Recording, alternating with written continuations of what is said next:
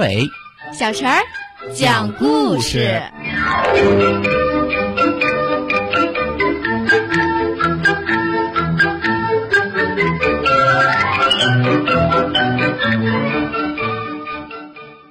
请听故事：蜗牛快递。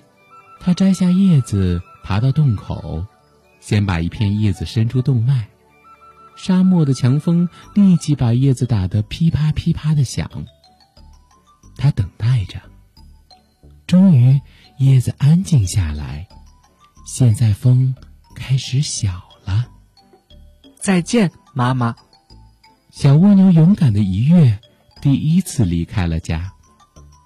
沙漠比想象中更加辽阔，比在洞中更让感到自己是独自一人。不同的是，前面有路。小蜗牛记得兔子说，它的家是向着落日方向，笔直走过十五个沙丘，在一堆岩石的缝里是非常近的。它尽量将身子缩进壳里，不让沙子吹到肉里。开始走第一片叶子，然后是另一片。他自己数着，到二百片的时候，忍不住回头望了一下家在哪里。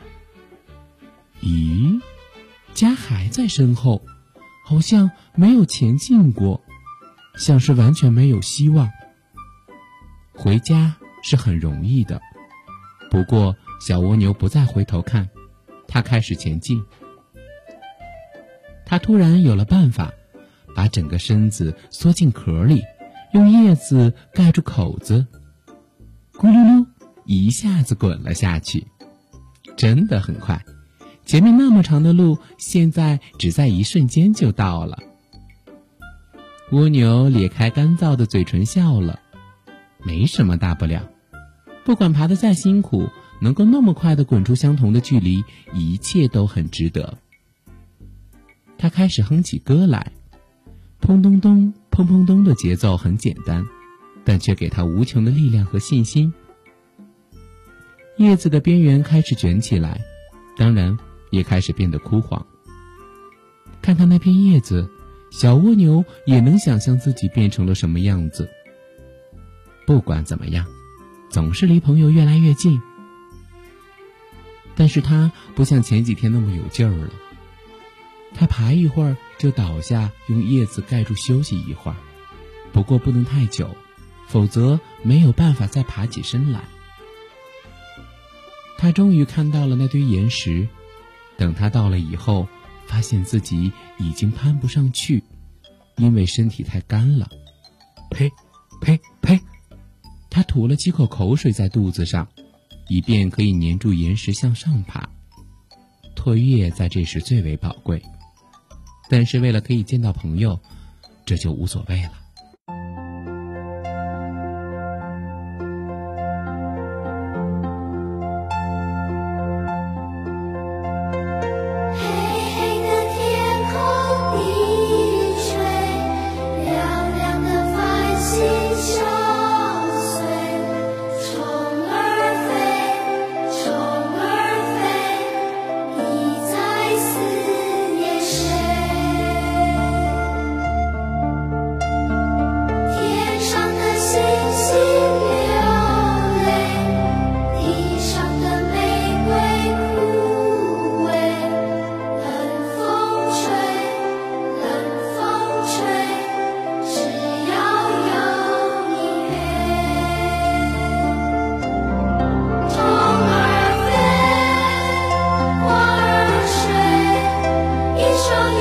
对。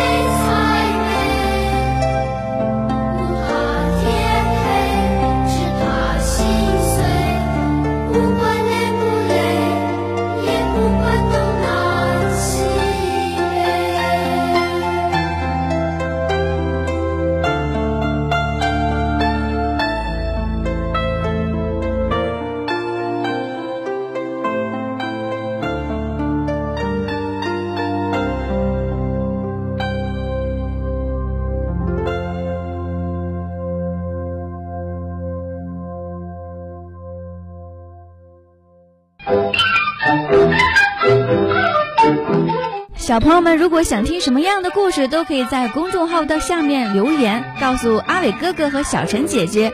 蜻蜓用户也可以通过微博来告诉我们，微博“成微暖”就可以来找到，告诉我们吧。